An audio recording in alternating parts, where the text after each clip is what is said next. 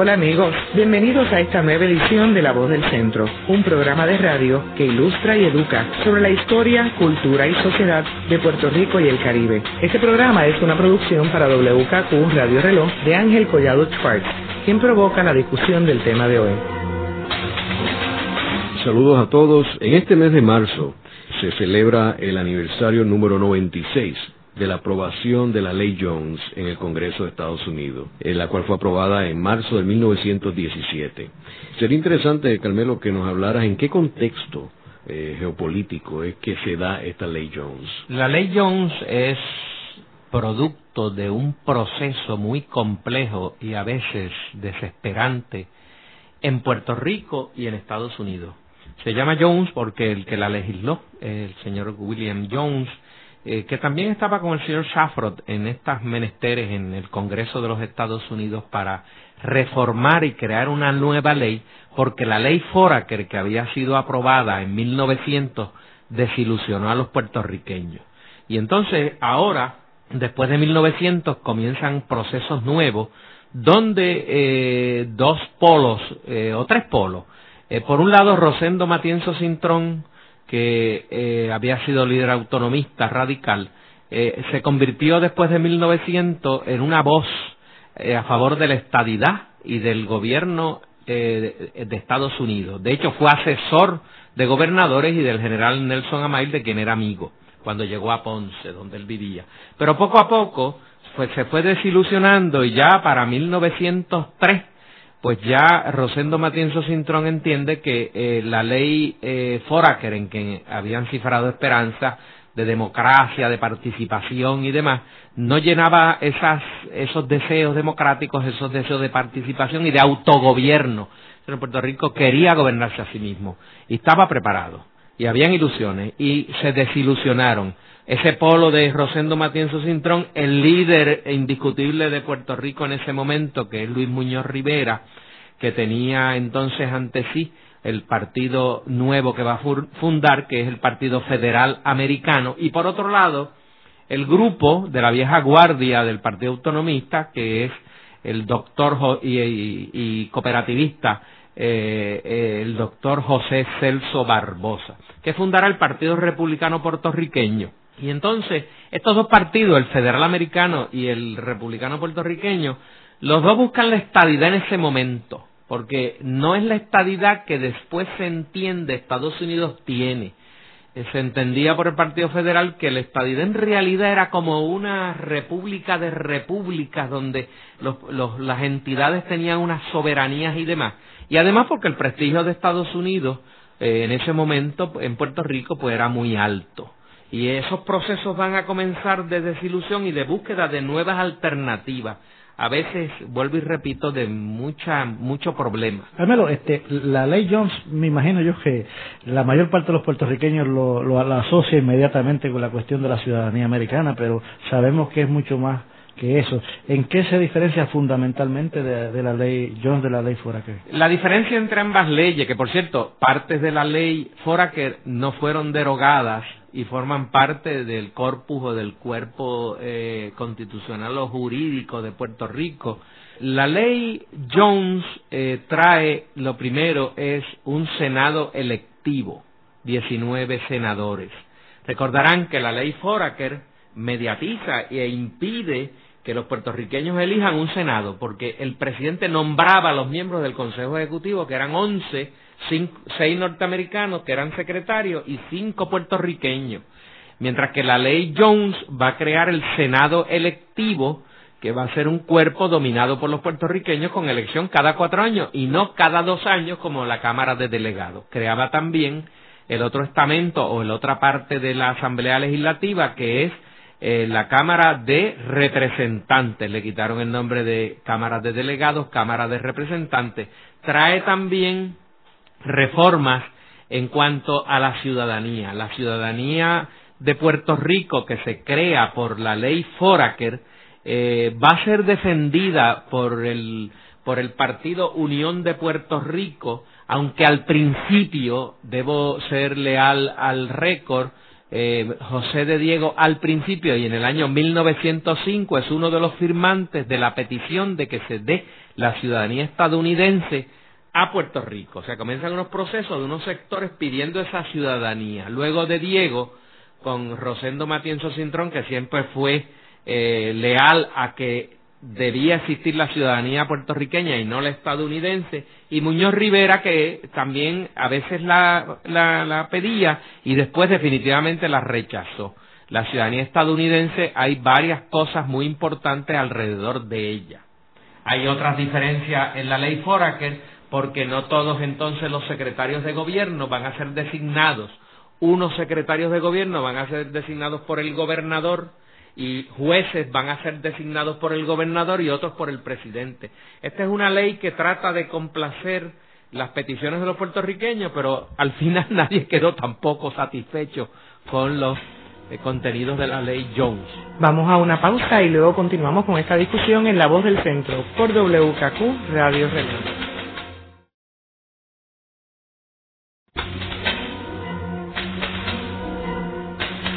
Regresamos con la voz del centro por WKQ Radio Reloj. Carmelo, eh, vamos a retomar el, tema de qué es lo que estaba pasando en el mundo cuando se aprueba la ley Jones, particularmente sería interesante comparar al presidente McKinley de la ley Foraker con el presidente Woodrow Wilson de la ley Jones. Ciertamente eh, son dos posiciones y dos visiones de mundo distintas. En 1898-900 está la presencia de la guerra hispano-cubana estadounidense, norteamericana. Eh, el Congreso está integrado por una serie de personas, los cuatro poderosos que son expansionistas, pero eh, ese dominio republicano, Banquilli era republicano, ese dominio republicano lo va a quebrar Teddy Roosevelt, porque Teddy Roosevelt quiso ser reelecto presidente de Estados Unidos con un tercer partido, el Bulmus, y entonces ese partido pierde y hace perder la presidencia a los republicanos y entra entonces la candidatura de un profesor universitario que era presidente de la Universidad de Princeton, que era un intelectual muy sólido y respetado, que es eh, el doctor Woodrow Wilson. Pero esas esperanzas del mundo en Woodrow Wilson, intelectual, hombre de paz y demás, quedan deshechas cuando el gobierno democrático eh, del Partido Demócrata de Estados Unidos con Woodrow Wilson va a hacer una serie de invasiones a países latinoamericanos que tienen deudas o que tienen intereses de Estados Unidos, como el caso, por ejemplo, de la República Dominicana, donde estarán más de una década interviniendo, donde imponen y quieren imponer el destino a la República Dominicana, van a intervenir en Cuba, van a intervenir en otros países.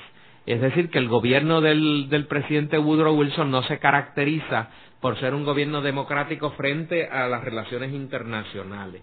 Y entonces eh, vendrá los cambios en Europa eh, y eh, Woodrow Wilson es el que va a recomendar la ciudadanía de Estados Unidos para los puertorriqueños. El estamento que representa al pueblo de Puerto Rico por elección en la Cámara de Delegados y es presidida por el licenciado José de Diego.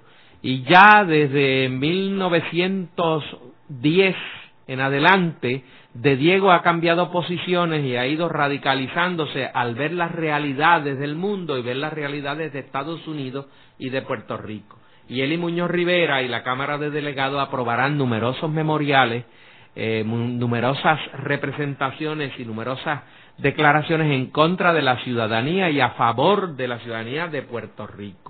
Pero recordemos, como dije ahorita, que habían asumido al principio otras posiciones por entender otras cosas. esa fue la posición de Muñoz Rivera cuando estaba de comisionado residente, que es en ocasión en que... ¿Cuál fue la posición de él ahí en, el hemiciclo de, la Cámara de Representantes? Eh, pregunta muy difícil esa. Pregunta difícil porque Luis Muñoz Rivera es un líder carismático, eh, primero autonomista, después eh, liberal sagastino y después federal y últimamente unionista. Es un líder que tiene una gran acogida entre el sector del Partido Unionista y es tiene un problema y es que Luis Muñoz Rivera era un hombre pragmático.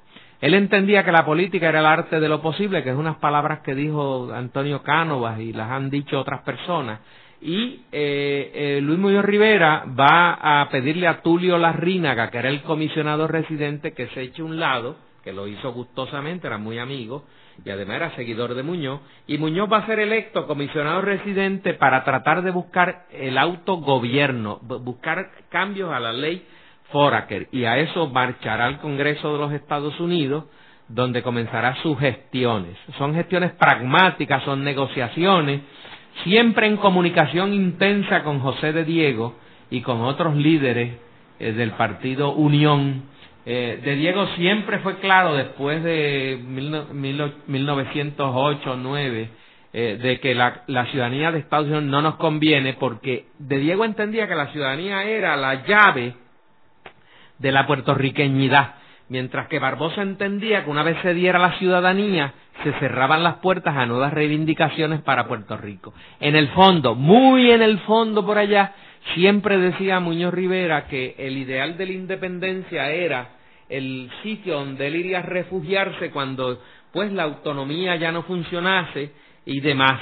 Pero muy en el fondo y siempre con muchas retrancas y con muchas eh, eh, palabras retóricas. En el Congreso, a veces se decían unas cosas y en Puerto Rico se decían otras cosas que nos parecen de actualidad en estos tiempos. ¿Y por qué tú entiendes que Estados Unidos quiso imponerle la ciudadanía americana a los puertorriqueños? Es una pregunta eh, que se, se, han tratado de contestar Raúl Serrano Hayes, el, el licenciado Carlos Gorrín, se han tratado de contestar a otras personas que han estudiado el misterio de la ciudadanía.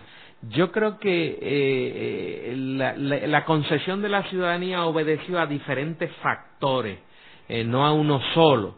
Entre esos factores, pues debió haber pesado mucho la presencia de José Celso Barbosa en el Partido Republicano, que es un sector que aunque no esté en el poder tiene gran importancia y siempre esa presencia estuvo allá porque él enviaba delegados eh, también la presencia de Santiago Iglesias con Samuel Gompers y la federación en Estados Unidos, la FLCIO, que entonces no era FLCIO, era American Federation of Labour.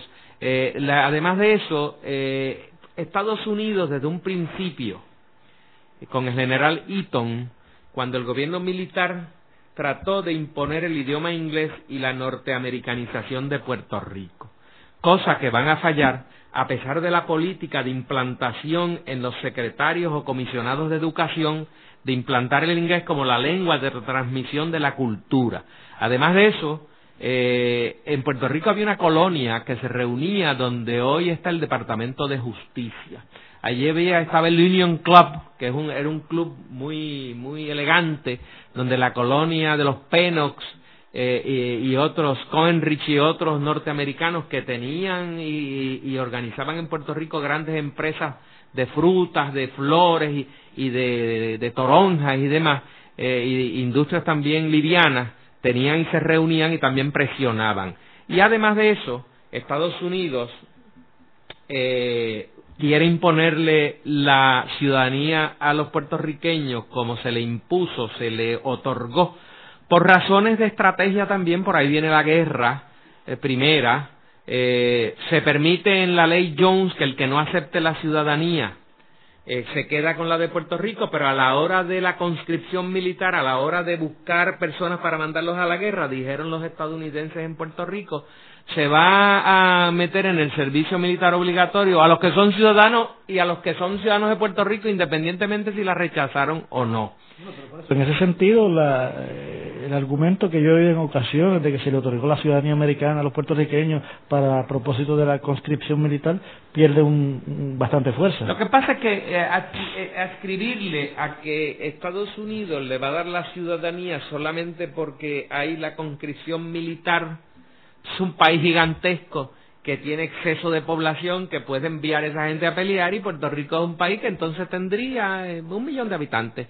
O sea, eso debió haber sido uno de los factores, pero yo creo que hay factores políticos y hay factores de otra naturaleza económicos, por ejemplo, las inversiones económicas en Puerto Rico ya eran mayores que las inversiones económicas eh, con el tamaño de Puerto Rico frente a Venezuela, eran casi iguales en Puerto Rico a las de Venezuela, siendo más pequeño Puerto Rico que Venezuela. O sea que hay otros factores de seguridad, de tratar de no dejar que eh, esta posesión colonial se, se vaya por otro lado. Luego de la pausa continuamos con esta discusión en La Voz del Centro por WKQ Radio Reloj.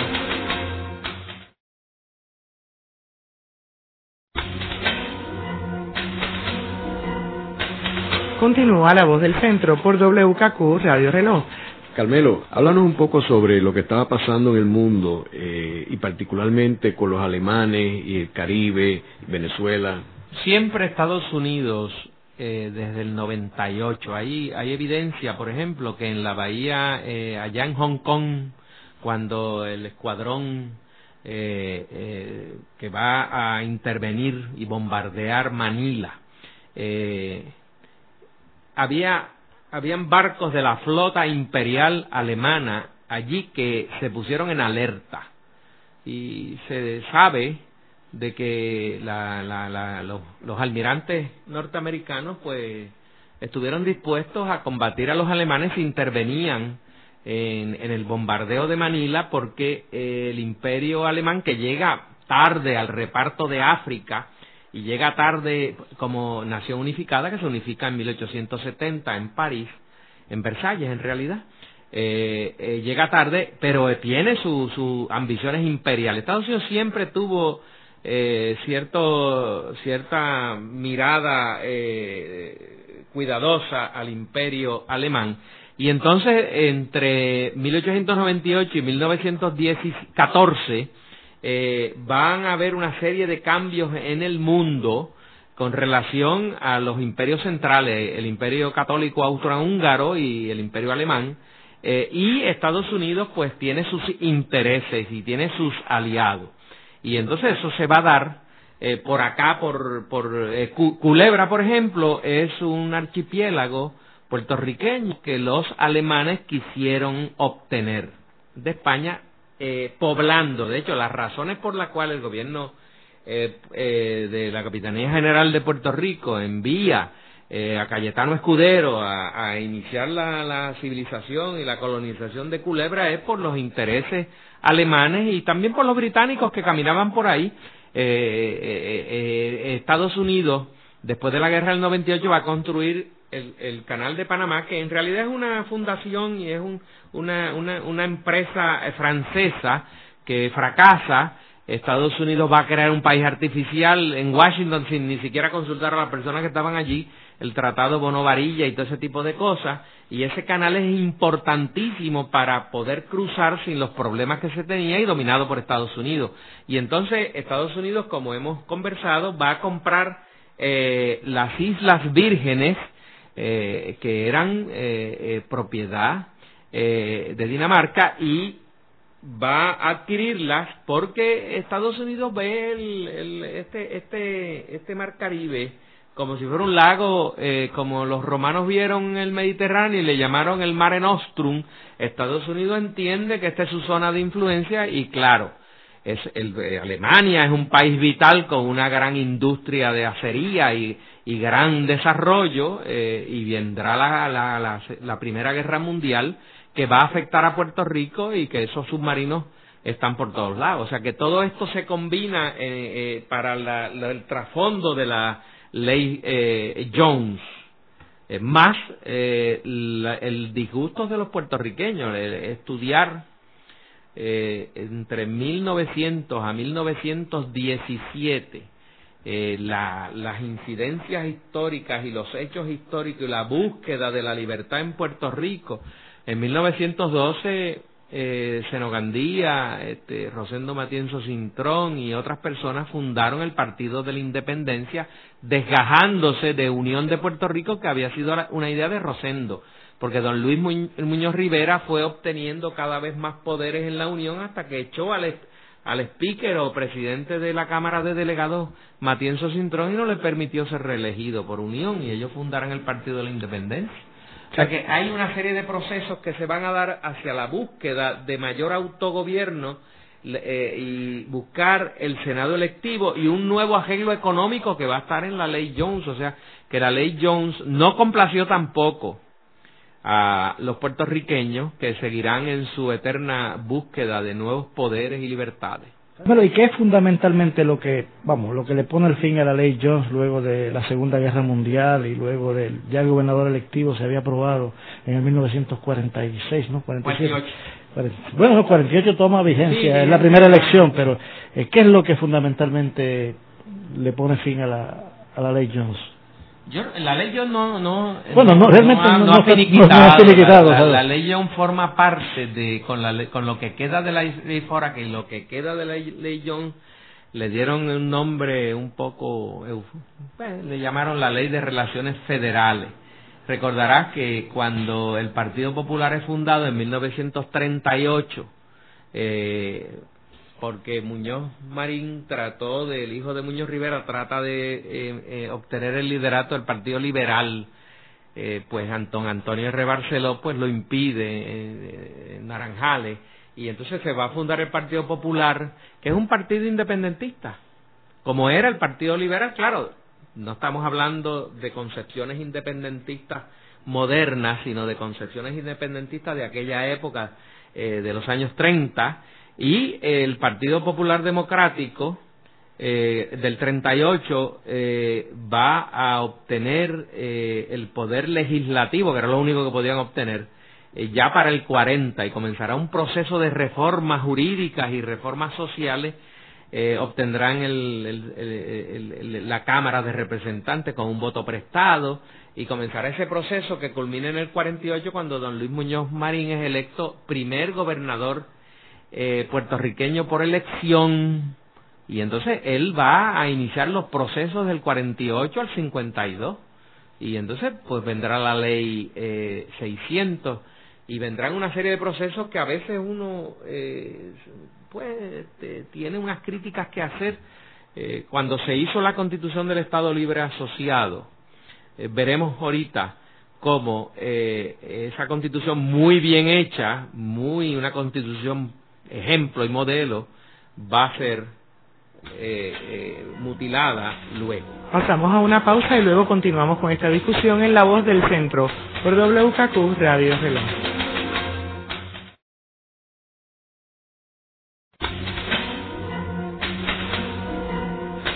Continuamos con esta discusión sobre la ley Jones, hoy con la visita del licenciado Carmelo Delgado Cintrón, y el licenciado Carlos Morales, del director ejecutivo del San Juan Star en español, quienes discuten sobre esta ley con Ángel Collado Schwartz, productor de este programa. Eh, mutilarán la, constitución cuando le quitan, le van a reformar la parte de los derechos fundamentales, la parte 20, de la sección 20, a requerimiento del Congreso de Estados Unidos que el pueblo debió y el liderato eh, don Luis Muñoz Marín debió haber hecho planteamientos de que si los estadounidenses querían eliminarla, pues ellos tendrían la responsabilidad de hacerlo. Era una sección de aspiraciones fundamentalmente, ¿no? Ahora, volviendo a la, a la ley Jones, eh, la ley Jones cuando llega en el 17 pronto se queda huérfana, porque muere Luis Muñoz Rivera, muere José de Diego, por cierto, Muñoz Rivera murió ciudadano puertorriqueño y de Diego, como sabemos, ciudadano estadounidense, porque Vicente Balbás Capó, como sabemos, le invitó a, no aceptar esa, esa, esa, esa, ciudadanía y de Diego para luchar dentro del régimen la aceptó. Y entonces luego morir, morirá en el 21 Barbosa, eh, y ya el liderato que tuvo que ver con entre 1900 y el 17 con todos estos procesos, pues ya está ausente y nuevas generaciones van a continuar la lucha ahora con un Senado eh, electivo, donde eh, Unión eh, todavía domina, pero pronto vendrán nuevos cambios ya para el 28 al 30 ya vienen cambios distintos y es otra historia. La ley Jones no complació a nadie. Y no complació a nadie porque los puertorriqueños en sus memorandos y en sus resoluciones del cuerpo electivo y de los partidos políticos se le pedía a los estadounidenses, a los norteamericanos, al gobierno de Estados Unidos, más libertades de las que dieron.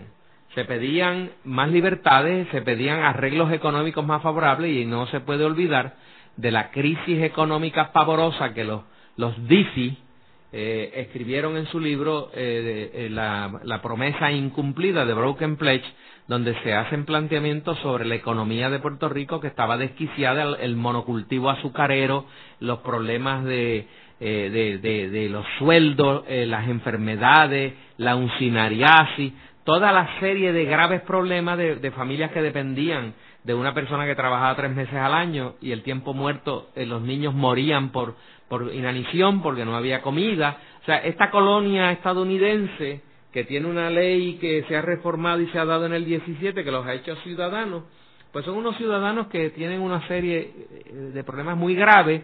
La ley de las 500 acres que limitaba a las corporaciones tener grandes cantidades de terreno eh, se violenta y la legislatura permite cinco mil y, y, todo eso trae problemas tan graves que Puerto Rico en realidad pues era eh, una, un territorio estadounidense en, un infierno. Aunque la ley Jones eh, es conocida más bien por el aspecto de la ciudadanía americana, sabemos que hay otros aspectos que están cubiertos en la ley como la cuestión de la prohibición del consumo y producción de alcohol. Sí. Eh, también como la cuestión de... Eso hubo un plebiscito. Sí, después. Este, y entiendo que fue aprobado antes que la, que la ley en, contra de la prohibición. Háblanos un poco sobre eso. Bueno, no, lo que pasa es que llama la atención que un país productor de rones, de una vieja tradición caribeña y antillana como es Puerto Rico, pues eh, se plantea eh, una ley seca es decir, se plantea que, que, que, no se use, ni se consuma, ni se produzca el alcohol.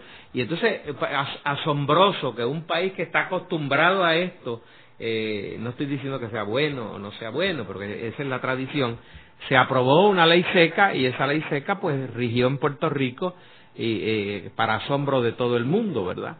Este, son los tiempos eh, en que en Estados Unidos también vendrán eh, leyes secas y que traerán graves problemas sociales por el trasiego de, de toda esta cosa, de, todo este, de, los rones, de licor. Pero la ley, según recuerdo yo, disponía la creación del, referéndum con posterioridad. y, con, posterioridad se celebró un referéndum en Puerto Rico y ganó, la prohibición. Ganó la prohibición, que es lo que llama, la, llama la atención que un país que consume alcohol y produce unos rones exquisitos para venta de los mismos a los que le interesa, pues eh, se deja llevar por estas corrientes y apruebe la ley seca, ¿verdad? Eso, y, eventualmente se, se elimina la prohibición cuando Rupert en el 1934 se aprobó la abolición de la ley Bolster que era la que prohibía la...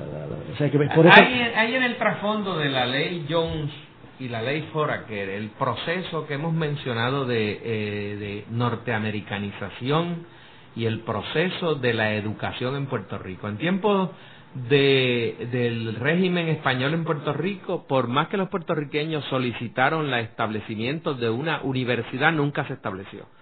Y aunque existían instituciones muy importantes para la docencia y la enseñanza, no se estableció universidad.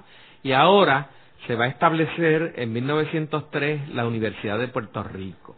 Pero esa Universidad de Puerto Rico va a estar inmersa en un proceso eh, eh, cultural de norteamericanización a la trágala, eh, la enseñanza en inglés y la falta de oportunidades por la pobreza de la isla de la mayoría de los puertorriqueños. No estamos hablando de las oportunidades que existen hoy en día para poder educarse, en esa época del 900 al 17 y del 17 después de la aprobación de la ley Jones, eh, pues una, es una isla donde aunque existe universidad y se va allí, la universidad es limitada y las oportunidades son limitadas también. O sea que eh, eh, esto hay que verlo dentro de ese contexto de una alta tasa de, de, de emigración hacia Estados Unidos, porque en Puerto Rico no hay trabajo, en Puerto Rico no hay oportunidades, eh, a principios del siglo se marchan a Hawái, se marchan a otras, a Cuba, a la República Dominicana y después a nueva, grandes sectores emigran hacia Nueva York y hacia los Estados Unidos porque esa es la válvula de escape porque en Puerto Rico sencillamente no hay trabajo y eh, eh, familias completas se marchan. O sea que esta, esta, estas reformas del 17 que otorgan la ciudadanía funcionan en una en, una, en un territorio de Estados Unidos donde hay unas castas gobernantes, donde el gobernador era estadounidense, los administradores también, con administradores puertorriqueños que también le siguen el juego a estos norteamericanos y hay gran desasosiego y gran crítica de los sectores que piensan en Puerto Rico en contra de, de la administración en, nuestra en nuestra patria, en nuestra en nuestra en nuestro país y entonces hay que irse fuera y hay y hay serios problemas sociales tan graves que en los 30 se retomará esa agenda para tratar de resolverlo. O sea, que, que esa reforma, esa ciudadanía estadounidense que se otorga, en realidad, pues, hay dos pueblos en la tierra que veneran la ciudadanía. Uno de los pueblos es Roma. San Pablo eh, sacó la tableta de ciudadano y le, se le juzgó por el César en Roma. Y Estados Unidos, que tiene los símbolos de la República Romana en el Senado puestos en oro allí en las paredes, y Estados Unidos venera esa ciudadanía. Y es también correcto que la ley Jones eh, tocaba también el tema de limitar la, los electores a personas que fueran varones y que supieran leer y escribir. Bueno, el, el problema del, del, del, de, la, de las leyes electorales censitarias y leyes electorales del sistema de, de, votación universal eh, se ha dado en Puerto Rico en numerosas ocasiones. Por ejemplo, cuando en Puerto Rico se vota por primera vez, no se vota cuando vino Estados Unidos aquí en el 98, sino que ya para allá, para 1809 y 10, eh, nosotros elegimos eh, diputado a corte y se usó un sistema indirecto de votación como va a ocurrir eh, en Puerto Rico bajo los estadounidenses. Se exigió primero que las personas tuvieran propiedad o tuvieran leer y escribir y fueran varones mayores de cierta edad pero después eso con la ley Jones se va a cambiar. Hacemos una pausa y continuamos luego con La Voz del Centro por WKQ Radio Reloj.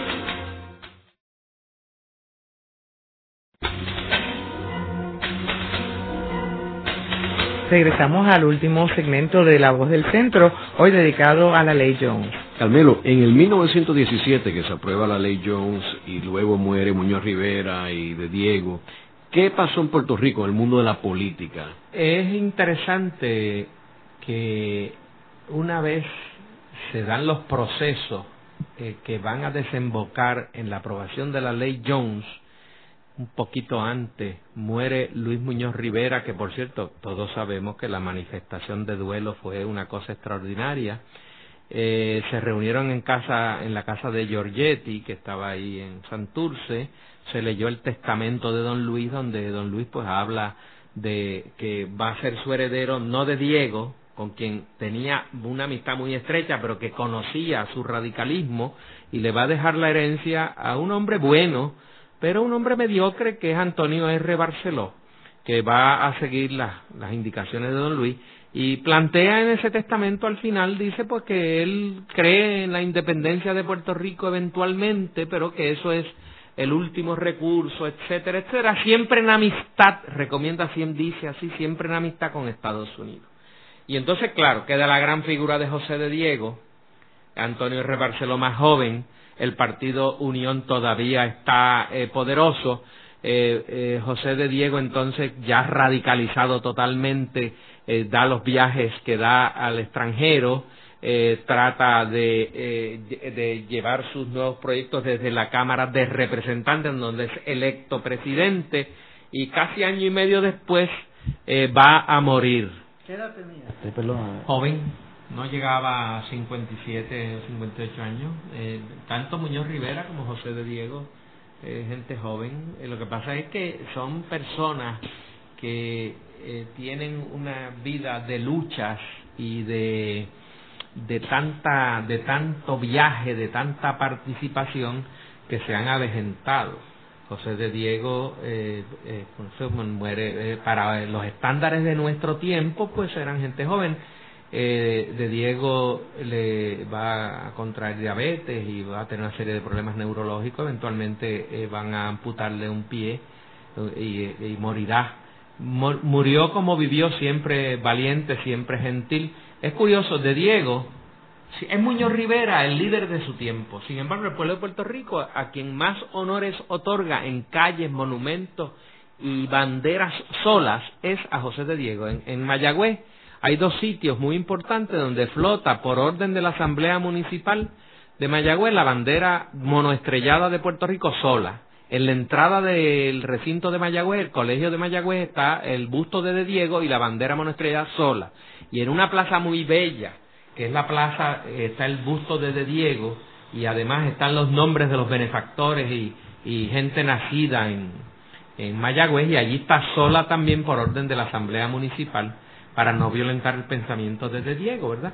Pero eh, es Muñoz Rivera el líder de su tiempo. Después de la muerte de los dos, la política puertorriqueña cae en manos de gente buena, bien intencionada, pero que carecen de la altura del pensamiento de un Muñoz Rivera que como quiera que fuera un oportunista, o como dice Trías Monge, de Muñoz Rivera y de Muñoz Marín en su tomo primero, de historia constitucional, Muñoz Rivera y Muñoz Marín eran pendularios, eran pragmáticos, eh, tomaban decisiones según era el arte de lo posible. Eh, de Diego no, de Diego era un hombre radical ya los últimos seis o siete años de su vida y llamaba las cosas por su nombre. Ahora cae en un hombre que no tiene las condiciones de Muñoz Rivera, que es Antonio R. Barceló, que estudia Derecho por su cuenta y aprueba la reválida por partes en el Tribunal Supremo, eh, que hace unos planteamientos, usted puede conseguir declaraciones de él de toda suerte y naturaleza, porque dependiendo del momento, él hace declaraciones, y entonces José Tousoto, porque va a morir eh, Barbosa, eh, José Tousoto y otras medianías también que eran bien intencionados hasta que la política desarrolle en un nuevo liderato de la generación del 30, ¿verdad? Eh, Carmelo, ¿cómo tú compararías los logros que Puerto Rico alcanzó con la ley Jones versus la Carta Autonómica. La Carta Autonómica o Constitución Autonómica de Puerto Rico de 25 de noviembre de 1897 es el estado de gobierno más avanzado que los puertorriqueños hemos tenido. Eh, allá hay, aunque se mencionan 36 veces que Puerto Rico es una colonia, Recordemos que la palabra colonia en 1897 y escrita como está escrita no significa lo que hoy significa, tiene otro significado como eh, dependencia de la madre patria en otro sitio. Eh, y la constitución autonómica permite que España, eh, la monarquía española, no puede hacer tratados mercantiles o comerciales que afecten a Puerto Rico sin que los delegados de Puerto Rico se encuentren participando en esas negociaciones. No puede enmendarla sin el, Parlamento autonómico autorizar las enmiendas. Y claro, siempre hay gente que ha venido a decir, ah, pero la constitución autonómica se dio mediante decreto porque las Cortes, eh, el Congreso de los Diputados y el Senado del Reino no estaban reunidos y por lo tanto carece de ilegalidad. Es decir eso es un argumento muy interesante, pero no conoce ni respeta el constitucionalismo español de fin de siglo y los usos y costumbres de una monarquía parlamentaria como es la española. Esa constitución autonómica fue otorgada de acuerdo a derecho y a la constitución de 1876, que se da principalmente para Cuba, no para Puerto Rico. Puerto Rico se da a la misma vez que Cuba, pero fue principalmente ideada para acabar con la guerra del 95 en Cuba, que en Cuba no funcionó y en Puerto Rico sí. El planteamiento que hacen esto, eh, algunos es que carece de legalidad. Que carece de legalidad, que tiene ilegalidad. Por eso. Y lo hace José López Baral, un gran jurista puertorriqueño, en unos ensayos muy importantes, pero un hombre talentoso. Lo que pasa es que eh, López Baral es un hombre entrenado y eh, docto en materias constitucionales estadounidenses. Y estamos eh, interviniendo acá en el derecho constitucional parlamentario eh, español y como, como el, el, el, gran pensador puertorriqueño Eugenio María de Hosto, el libro más importante que él tiene, son las lecciones de derecho constitucional donde hay un esquema de visión distinto al estadounidense. Hay muchas visiones constitucionales en el mundo. ¿No te parece que quizás sería más válida una crítica de que, que en lugar de que carece de legalidad, eh, que fue una cosa que vino muy, muy poca y muy tarde? Yo creo que tiene razón. Yo creo que lo que se plantea por Trias Monge y se plantea por Arturo Morales Carrión, querido amigo eh, eh, compañero, este, y es verdad, es decir, España, como dijo el más grande de los puertorriqueños, que fue el doctor Ramón Emeterio Betance, España no puede dar lo que no tiene. Si algo tiene España en el siglo XIX es una historia de horrores. la historia político-constitucional de España, que yo he enseñado numerosas veces y continúo estudiando y aprendiendo, es una historia de desastres en desastres. España no podía dar lo que no tenía. Y trata de dar la constitución autonómica no por el proceso de 1887, sino por el problema de la presión de Estados Unidos frente a Cuba. Que en Puerto Rico funcionó muy bien, que tiene derechos superiores a la ley Jones, eso es así, no solamente en los derechos mercantiles, sino también en el Parlamento Autonómico, Cámara de Representantes electiva y eh, Senado electivo y de nombramiento, pero siempre el de electivo mayor del que el nombramiento y la administración en poder de los puertorriqueños. Le agradecemos muchísimo a nuestros invitados de este programa, al licenciado Carmelo Delgado Cintrón, profesor de la Facultad de Derecho de la UPR y también del Centro de Estudios Avanzados, al licenciado Carlos Morales, director ejecutivo del San Juan Star en español, y a Ángel Collado Schwartz por habernos ayudado a conocer más sobre esta ley Jones que ha marcado la historia de nuestro, de nuestro país. En el control técnico estuvo Ángel Luis Cruz, en la producción Nidia Suárez, les habló Isabel Pichardo para la voz del centro.